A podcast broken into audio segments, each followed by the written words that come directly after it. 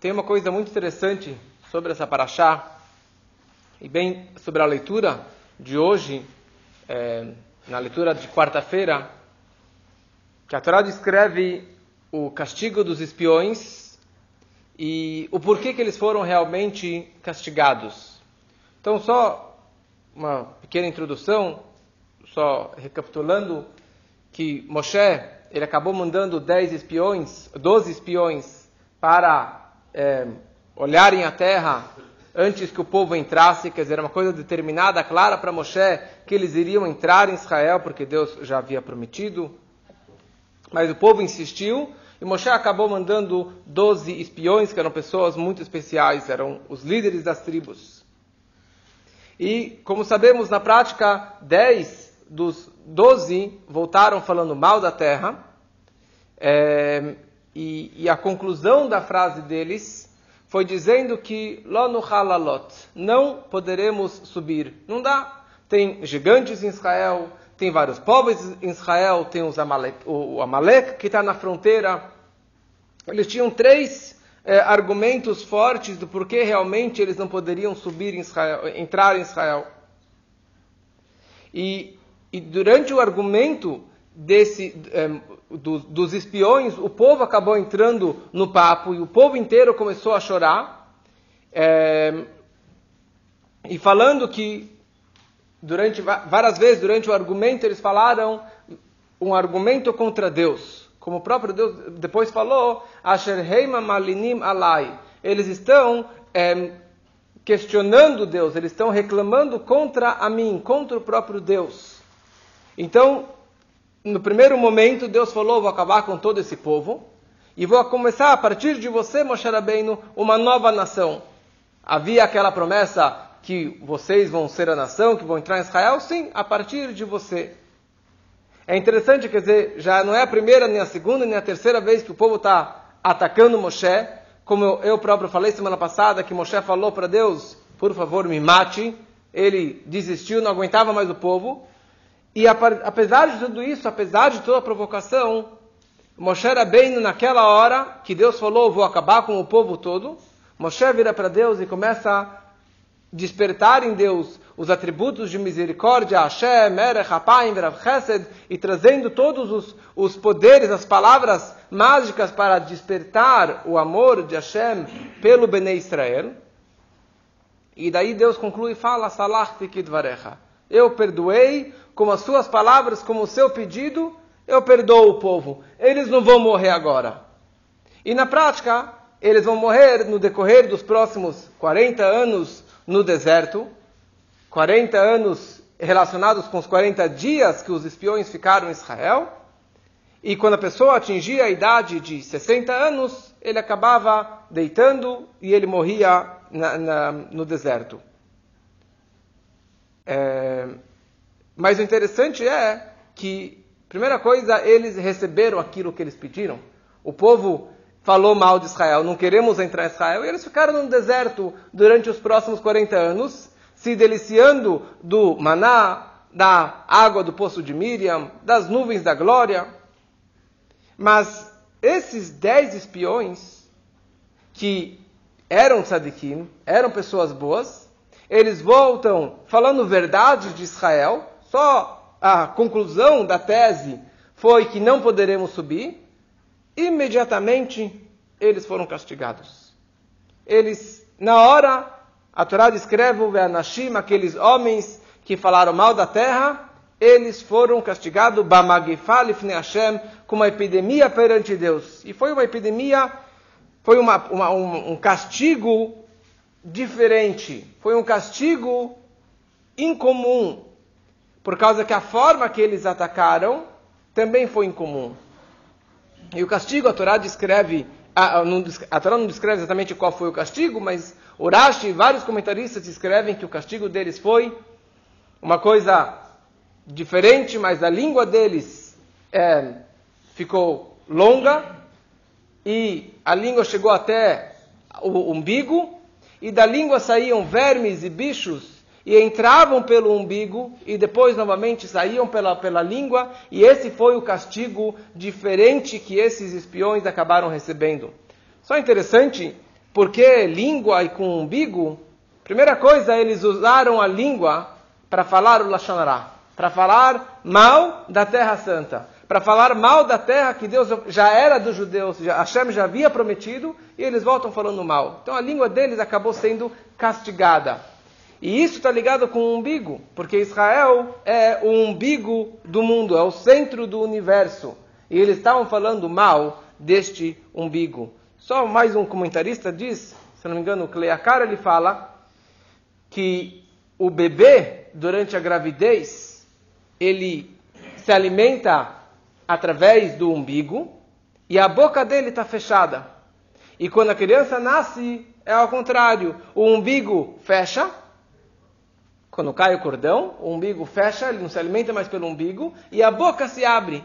E aqui eles estavam mexendo com esses dois pontos. Eles estavam, na verdade, do, Vivei e Esharim, que tem um versículo do Salmo descrevendo que eles, desde pequenininhos, eles já estavam mexendo, é, falando besteira, falando contra essa terra que é o umbigo do universo.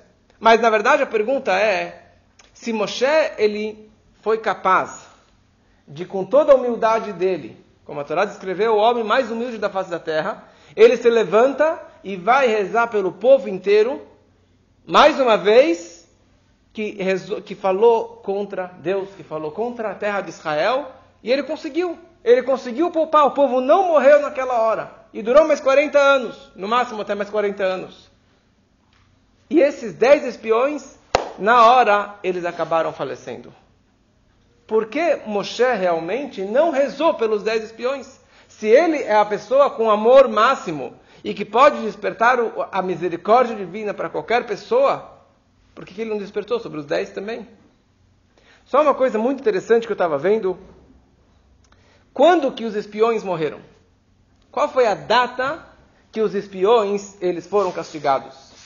Então, se você olha no, no Tur, no Shulchan Aruch, no Arachaim, no, no, no capítulo Tafkuf Pei 580, ali ele traz, no Código de Leis, ele traz uma lista de todas as datas que muitas pessoas costumam fazer é, jejuns, que os sábios instituíram que fizessem Taniot, que fizessem jejuns.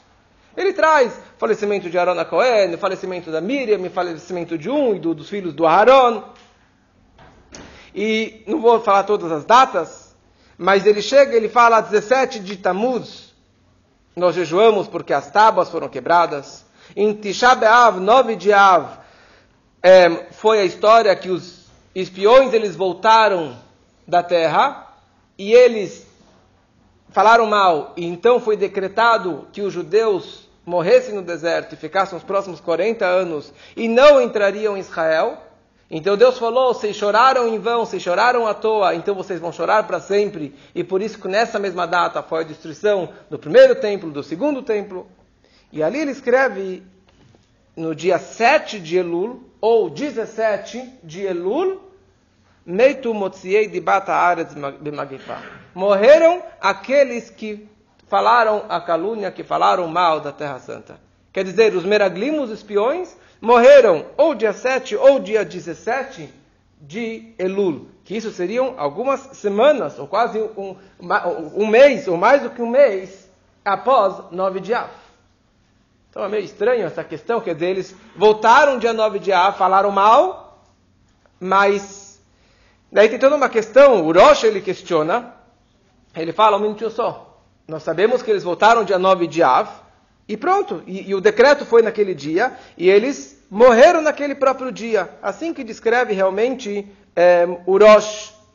É, e, e o, o Bar, o vários comentaristas, eles, eles, um fala de uma forma, outro fala de outra forma, um descreve que eles foram castigados com a questão da língua, com o castigo da língua no dia 9 de Av, e a língua ficou prolongada por algumas semanas ou por um mês, até dia, até dia 7 ou dia 17 de Elul.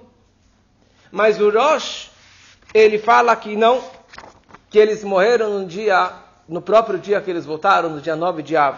E assim também, se você abre no Tânia, no, no capítulo 29, o Alter Ebe traz essa história dos espiões e o que, que deduzimos da, da, da, da, frase do Alter Ebe no Tânia que eles acabaram morrendo realmente neste próprio dia, é, no dia 9 de Av.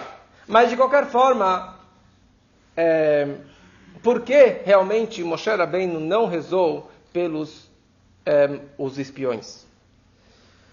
Tem, como falei antes no, na, na Torá, no capítulo é, 14, no, no, versículo 36, o 37, o 38, se você começa a ler a Torá, bem a leitura de hoje, aparentemente são três versículos desnecessários. São três versículos repetitivos, que nós já sabemos dos, dos espiões, já sabemos qual foi o pecado deles, já sabemos o castigo deles. E aqui a Torá fala, Ve'anashim, aqueles homens que saíram da terra.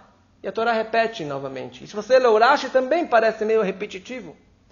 Mas a ideia resumida, que na verdade, se você ler uns versículos antes, quando Deus estava questionando, estava reclamando para Moshe, que o povo, Malinim Alai, o povo está reclamando contra mim, está atacando o próprio Deus. E nesse versículo aqui, 36, fala aqueles homens que voltaram falando mal da terra, falando da terra, eles fizeram uma acusação a lava contra ele, contra a pessoa de Moshe Rabbeinu. Calma aí, a acusação era contra Deus? A reclamação era contra Deus ou a reclamação era contra Moshe Rabbeinu? Então, aqui a Torá está nos ensinando a seguinte mensagem. Você quer saber por que eles morreram? Você quer saber por que os espiões, por que Moshe não rezou pelos espiões e não salvou os espiões que nem salvou o povo inteiro? Porque o povo inteiro foi contra Deus, que é realmente muito grave, mas Deus consegue perdoar. E Moshe intercedeu pelo povo perante Deus. Aqui, a acusação dos espiões, eles apontaram o dedo contra a pessoa de Moshe. Contra a primeira pessoa de Moshe. Existe uma frase que diz, em categor nasce sanegor. O promotor da acusação, o advogado da acusação, ele não pode ser o próprio advogado de defesa. Quer dizer, aqui Moshe Rabbeinu ele foi atacado.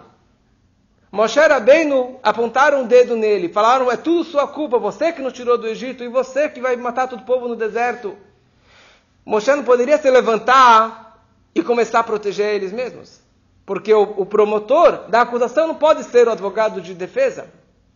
Moshe tem um amor maravilhoso, mas na situação que eles colocaram ele, eles acusaram a pessoa de Moshe. Então Moshe não poderia simplesmente se levantar e começar a rezar por eles.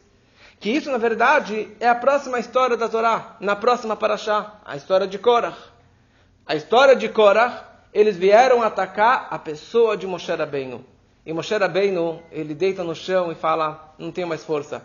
Ele não tinha argumentos. Por que não tinha argumentos? Por causa que eles estavam atacando a pessoa dele. Se é uma coisa contra Deus, ele pode interceder pelo povo. Mas quando ele estava atacando a pessoa de Moshe Rabbeinu, ele não podia mais realmente defendê-los.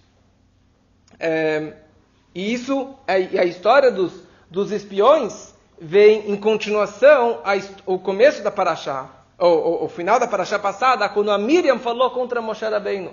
E ela foi castigada. De novo, ela falou contra a pessoa de Moshe. E ela recebeu a lepra.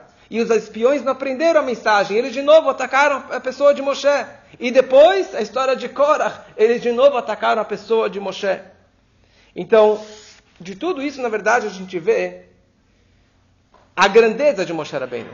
A grandeza que Moshe rezou pelo povo todo. Ele só não rezou pelos espiões porque não tinha como rezar. Ele não podia legalmente rezar pelos espiões.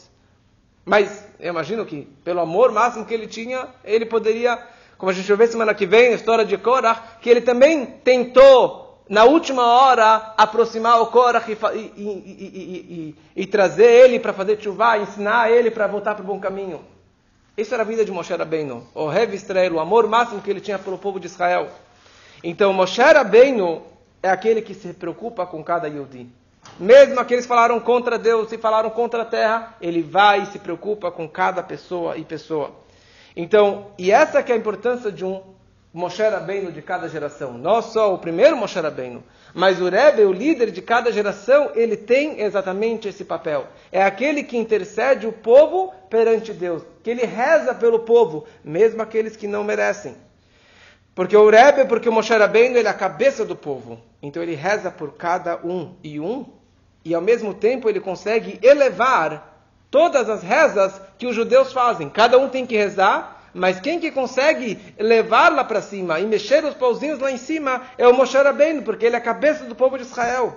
Ele é o intermediário, ele que tem o acesso com o povo e com o Criador. Então, é, só interessante que Moshe Rabbeinu é, rezou por todos esse povo do deserto que pecaram contra Deus. E na prática, a tefilá de Moshe foi tão poderosa que eles receberam tudo que eles, que eles quiseram. Eles receberam tudo do bom e do melhor. Eles não morreram até os 60 anos. Quer dizer, tiveram pessoas que viveram mais 39 anos ou quase 40 anos. É, e, e eles tiveram vida boa. Eles tiveram vida boa. Eles tinham água, do poço de Miriam, eles tinham o, o, maná, eles tinham as nuvens, eles tinham shiur todo santo dia com Moshe Rabbeinu, com o maior líder. Moshe Rabbeinu todo dia ensinando Torá para eles. E, e é trazido, a Gemara de Sanedrim escreve, tem uma discussão, se a Dor Hamidbar, essa geração do deserto, tem Chelek Lolam. Se eles têm um, um quinhão no mundo vindouro. E o Rabbi Akiva, ele fala que eles não têm um quinhão no mundo vindouro. E está trazido num livro que chama Asara Mamarot, ele fala, descreve o seguinte, isso que eles não têm um quinhão no Olam Abba não é um castigo. Não é um castigo que eles não vão receber o mundo vindouro. Eles não vão receber o mundo vindouro porque Elaem Tzorech, não tem necessidade, eles não precisam eles não precisam receber o mundo vindouro. Por quê? Porque toda a ideia do mundo vindouro, como a Gemara escreve, é que tzadikim tem um, uma roda de tzadikim e eles vão estar se deliciando, vão estar se aproveitando a revelação divina. Essa geração é a geração que cruzou o mar e que viu Deus e apontou Deus, é que ele veio, apontou o dedo para Deus durante a travessia do mar. Viram Deus no Monte Sinai. Então eles não precisariam chegar no Olam Abba para ali ver a presença divina. Eles tiveram a presença divina máxima durante o deserto. E essa que é a grandeza realmente de Moshe Rabbeinu e o, e o benefício que ele trouxe para todo o povo, então que a gente possa realmente se conectar cada vez mais com o nosso Moshe Rabbeinu da nossa geração.